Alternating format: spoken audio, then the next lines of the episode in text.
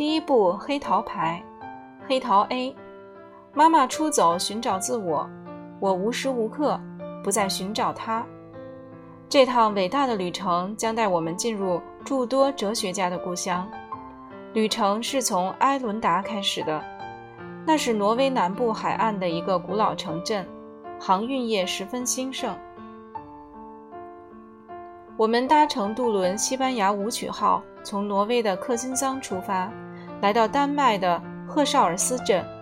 穿越丹麦和德国的那段旅途，我不想多说，因为除了乐高游乐场和汉堡的码头船屋之外，一路南下，我们看见的只不过是高速公路和农庄。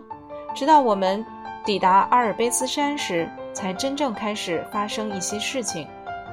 爸爸和我有个协议，路上我得乖乖地坐车。有时为了赶路，我们得在车上度过一整天，也不许抱怨。他则答应不在车上抽烟，烟瘾发作时就在路旁停下来抽他两口。抵达瑞士前，一路上我最难忘的就是停车让爸爸抽两口烟的那个时刻。抽两口之前，爸爸总爱感叹一番，把开车时心中所思所想一股脑抒发出来。爸爸一路开车，我就待在后座，看漫画书，或自个儿玩纸牌解闷儿。他那一番感叹，往往跟妈妈有关，要不然就是让他困惑和着迷了一辈子的其他一些事情。爸爸结束水手生涯，返回陆地后。就一直对机器人抱着莫大的兴趣，这本身也许无可厚非，但爸爸的兴趣似乎有点过了头。他一口咬定，总有一天科学家会制造出一批人造的人。他所说的人造人，可不是那些眼睛闪烁着红绿光芒、喉咙发出空洞声响、神情举止非常呆笨的金属机器人。哦不，爸爸说的不是那种东西。爸爸相信。科学家早晚会创造出跟我们一样会思考的人类。他的想法还有更古怪的呢。他相信，本质上我们人类也是人造的、虚假的物体。我们只不过是有生命的玩具娃娃。他总是这么说。每天只要两杯黄汤下肚，这句话就会蹦出来。我们在乐高游乐场时，爸爸静静地站在一旁，眼睛瞪着那些乐高玩具发呆。我问他是不是在想妈妈，他只摇了摇头。汉斯·汤姆士，爸爸叫我的名字。想想看，如果这群玩偶突然站起来，绕着这些塑胶房子蹦蹦跳跳地走动，那我们该怎么办呢？爸爸，你瞎说！我只能这样回答他。我总觉得带孩子到乐高游乐场游玩的父亲不该对孩子这样讲话。我正想开口向爸爸要钱买冰激凌吃，你瞧，我已经学到一招诀窍：开口向父亲要东西之前，先让他发表一些怪论。我知道，偶尔父亲会为自己在儿子面前大发怪论感到愧疚，而当一个人感到愧疚时，他就会变得比较慷慨大方。我正要开口向爸爸要冰激凌，他却说。本质上，我们只不过是有生命的乐高玩偶罢了。我知道冰激凌跑不掉了，因为爸爸开始谈论起人生的哲理。我们一路南下，驱车直奔雅典城，但我们可不是去度假的。在雅典，或至少在希腊某个地方，我们父子俩打算去寻找妈妈。我们没把握能找到她，就算找到她，我们也没把握。她会跟我们回到挪威的家，但是爸爸说，无论如何我们都要试试，因为我们都觉得家里没有他，我们父子俩今后的日子不知要怎样过下去。我四岁那年，妈妈离家出走，抛弃了我和爸爸，也许就是这个缘故，到今天我还管她叫妈妈。我们父子俩相依为命，彼此了解日深。如同一对朋友。有一天，我终于决定不再唤他爹地。妈妈跑到外面的世界寻找自我。当时，我和爸爸都觉得，身为四岁小孩的母亲，他确实也应该寻找他的自我了。我只是不明白，寻找自我一定要离家出走吗？为什么不待在家里，在埃伦达尔镇这儿把事情理出一个头绪来呢？如果还不满意，可以到邻近的克辛桑走一遭，散散心呀。奉劝想寻找自我的各位仁兄仁妹，一一动不如一静，乖乖待在家吧。否则，不但自我没找到，反而从此迷失了自己呀。妈妈离开我们那么多年，我现在连她长什么样都不记得了。我只知道她比别的女人都漂亮，至少爸爸向来都是这么说的。爸爸也认为，越是漂亮的女人，越不容易找到自我。妈妈出走后，我无时无刻不在寻找她，每回走过。埃伦达尔镇的世纪广场，我总觉得妈妈会突然冒出来，出现在我眼前。每次到奥斯陆探访祖母，我都会跑到卡尔约翰街寻找她。可是我一直没碰见妈妈，直到有一天，爸爸从外头带回一份希腊时装杂志，封面的女郎不就是我妈妈吗？内页也有他的照片。从照片看，妈妈显然还没找到他的自我。他在镜头前摆出的姿势和装出来的神情，一看就知道是在刻意模仿别人。我和爸爸都为他感到难过极了。爸爸的姑妈到希腊克里特岛玩了一趟，带回这本杂志。在克里特，封面印着妈妈照片的杂志挂在书报摊上，满街都是。你只需要丢几个铜板到柜台上，那本杂志就是你的了。一想到这儿，我就觉得很滑稽。这些年来，我们父子俩一直在寻找他，可他却出现在克里特岛的街头，摆个姿势，向路人展露他的笑颜。他到底跑哪儿去了？他到底鬼混些什么？爸爸气得直搔他的头皮，但是气归气，他还是把杂志上的照片剪下来贴在卧室的墙上。他说。照片中的女人虽然不能肯定就是妈妈，但看起来跟妈妈总有几分相像。就是在这个时候，爸爸决定带我去希腊寻找妈妈。汉斯·汤姆士，咱们父子俩去希腊一趟，把她给拖回家来。爸爸对我说：“否则的话，我担心他会溺死在时装业的神话世界里。”当时我不懂他这句话的意思，我只知道。当你穿太大的衣服时，样子就会被衣服淹没掉。但从来没听说过一个人会溺死在神话的世界里。现在我明白了，原来神话真会溺死人的。每个人都应该格外当心。一路驱车南下，当我们在汉堡郊外的高速公路停下车，让爸爸抽两口烟时。爸爸开始谈论起他的父亲。其实这些事情我早就听过很多次了，但如今站在公路旁，看着一辆辆汽车呼啸而过，耳边听着祖父的故事，感觉就完全不同。你晓得吗？我爸爸是一个德国士兵的私生子嘞。提到这件事儿，我不会再感到尴尬，因为现在我知道私生子跟其他孩子一样有出息。这话说起来容易，毕竟我没经历过我爸爸那种惨痛的成长经验，被迫在保守的挪威南部小镇长大。也许是因为我们踏上了德国的国土，父亲触景生情，开始诉说起祖父和祖母之间的情缘。大家都知道，第二次世界大战期间食物非常匮乏。有一天，我祖母丽妮骑上单车。到一个名叫弗洛兰的地方去摘一些月菊。那时他才十七岁。路上他出了事情，他那辆脚踏车的轮胎漏了气。祖母那次摘月摘月菊之旅，是我生命史上值得大书特书的事件。乍听之下，这话说的有点奇怪。我生命中最重大的事情，怎会发生在我出生前三十多年呢？但是想想看。那天我祖母的轮胎若没漏气，她肚子里就不会怀上我爸爸。这个世界没我爸爸，当然就不会有我了。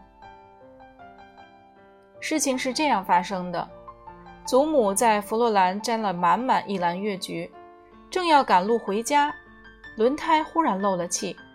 当然，他身上没带修车工具，他就算身上有一千零一套修车工具，他也修不好那辆脚踏车。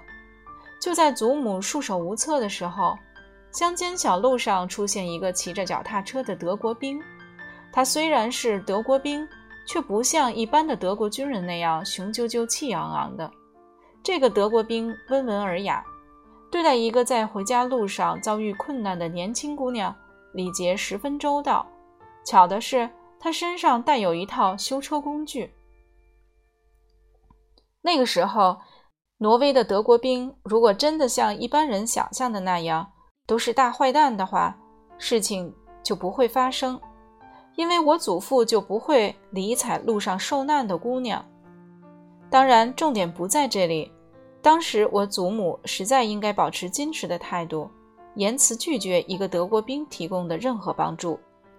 问题是，这个德国兵渐渐喜欢上这个受难的姑娘，这一来可就惨喽。不过那是几年以后的事儿。每回讲到这个节骨眼儿，爸爸就点一根烟来抽。更糟的是，祖母也喜欢上那个德国兵，这是他犯下的最大错误。德国兵帮他修理脚踏车，他不只说声谢谢而已，居然还陪他一路走到了埃伦达尔镇。这个大姑娘实在太不知检点了。要命的是，她竟然答应再跟这个名叫样特菲德威伯卢德威格梅斯纳的德国兵见面。如此这般。祖母就成了德国兵的情人，爱情这档子事儿固然是盲目的，选择权不在我们手里。可是，在爱上那个德国兵之前，祖母总可以选择不再跟他见面呀。当然，他没这么做，到头来可就有苦苦头吃喽。祖母和祖父一直偷偷会面，他跟德国人交往的事儿一旦被镇民发现，他在。埃伦达尔镇就待不下去了。挪威老百姓对抗德国占领军只有一个方法，那就是不跟他们打交道。一九四四年，卢德维格梅斯纳被匆匆地调回德国，参加第三帝国东部疆界保卫战。他压根儿没有机会向我祖母道别。他在埃伦达尔火车站搭上火车，从此音讯全无。整个人消失不见了。战后，祖母到处打听他的下落，但过了一段日子，他也不得不相信，他的情人在东东部战场上被俄国兵杀死了。若不是祖母怀了孕，佛罗兰脚踏车之旅和接着发生的事儿早就被人们给遗忘了。祖父随部队开拔到东线前夕，和祖母依稀欢好。但直到好几个星期后，祖母才知道自己有了身孕。依爸爸的说法，接着发生的事儿彻底暴露出人的邪恶。每次讲到这里，他就会再点一根烟来抽。一九四五年五月，挪威解放前不久，爸爸离开娘胎，呱呱坠地。德军一投降，祖母就被挪威民众抓起来。挪威百姓最恨。跟德国兵交往的挪威姑娘，不幸的是，这种女孩还真不少。但下场凄惨的是那些跟德国兵生下孩子的姑娘。事实上，祖母跟祖父交往是因为他爱他，而不是因为他信仰纳粹主义。祖父自己也不是纳粹党徒，他被抓上火车，强行遣返德国之前，就跟祖母商量好。找个机会，两人结伴穿过边界，双双逃到瑞典去。不巧，那阵子有谣言说，瑞典边防军奉命射杀穿越边界的任何德国逃兵，因此祖父和祖母不敢贸然成行。埃伦达尔镇民使用粗暴的手段对待我祖母，他们剃光她的头，在她身上拳打脚踢，也不管她刚刚生下孩子。老实说，德国兵卢德维格·梅斯纳比这些挪威百姓文明多了。顶着一颗光溜溜的头颅，祖母逃到了奥斯陆，投奔他的舅父崔格维和舅母英格丽。如果他继续待在埃伦达尔，恐怕连命都会送掉。那时正好是春天，但祖母还得戴上呢绒帽，因为她的头秃得像七八十岁的老头子。他母亲留在埃伦达尔，祖母直到五年后才搭才带着他儿子。也就是我爸爸回到了故乡，祖母和我爸爸都不想为发生在富罗兰的事辩白，他们只想知道他们母子究竟要受多少惩罚，一桩罪行到底要株连几代人。当然，未婚怀孕是难以原谅的事，而在这点上，祖母也从不推卸责任，她只是不明白，为什么人们连无辜的小孩子也不放过呢？这件事儿我想了很久。爸爸是由于人的堕落才来到这个世界，但我们不都是亚当和夏娃的子孙吗？我知道这个比拟有点牵强。亚当和夏娃的故事围绕着苹果进行，而我祖父和祖母那档子事儿却牵扯到了月菊。但是像月下老人似的将祖父和祖母牵引在一起的脚踏车轮胎，看起来还真有点像。诱惑亚当和夏娃的那条蛇。不管怎样，身为母亲的女人都知道，你不能为了一个已经出生的孩子一辈子自怨自哀。更重要的是，你不能把气出在孩子身上。我也相信德国兵的私生子也有权享受幸福的生活。在这一点上，我和爸爸的看法并不完全一致。童年时期的爸爸不但是个私生子，而且还是个敌人留下的孽种。在埃伦达尔镇，尽管成年人不再对通敌者拳打脚踢，孩子们却不肯放过那些可怜的私生子。儿童模仿起大人的恶行来，往往青出于蓝。这一来，小时候的爸爸可就尝尽了苦头。他忍气吞声。直到十七岁那年，他决定离开心爱的艾伦达尔镇，到海上去讨生活。七年后，他回到故乡。那时，他已经在克辛桑结识了我妈妈。他们搬进西索伊岛上一栋古老的房子，而我就是在那儿出生的。时间是一九七二年的二月二十九日。当然，从某种角度来看。在弗洛兰发生的那档子事儿，我也是难辞其咎，这就是大家所说的原罪了。爸爸身为德国兵的私生子，有个很不快乐的童年，长大后又在海上讨了好几年的生活，难免沾染上喝酒的习惯，没事儿就喜欢喝上一两杯。但我发现，爸爸岂止是为了忘掉往事，事实上，只要两杯黄汤下肚。他就开始谈论起祖父和祖母，开始诉说起自己身为德国兵私生子的悲惨遭遇。说着说着，有时他不免悲从中来，放声大哭。我发现，在酒精的刺激下，他的回忆变得更加清晰，犹如泉涌。在汉堡市高速公路上，再一次告诉我他生命中的际遇后。爸爸说：“然后你妈妈失踪了。当时你上托儿所，她找到第一份工作当舞蹈老师，接着她改行当模特，三天两头往奥斯陆跑，有时还到斯德哥尔摩去。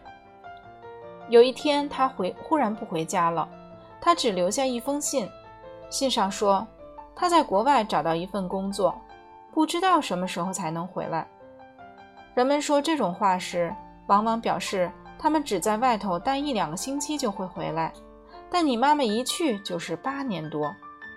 这段话我已听过多次，但这回爸爸特别添加几句：“我们家族总是有人失踪，有人消失不见。”汉斯·汤马士，我想那是家族诅咒啊。听爸爸提起了诅咒，我感到不寒而栗。我坐在车子里思索这个问题，觉得爸爸的话未尝没有道理。我们这对父子，一个失去父亲和妻子，一个失去祖父和母亲。爸爸心中一定还有其他失去的亲人，只是没有讲出来。祖母小时候，他父亲被一株倒下的树木压死，因此在成长的过程中，他身边也没有一个呵护他、管教他的父亲。难怪他后来会跟一个马上就要上战场送死的德国兵厮混。生下一个儿子，也难怪这个儿子长大后会娶了一个婚后离家出走、跑去雅典寻找自我的女人。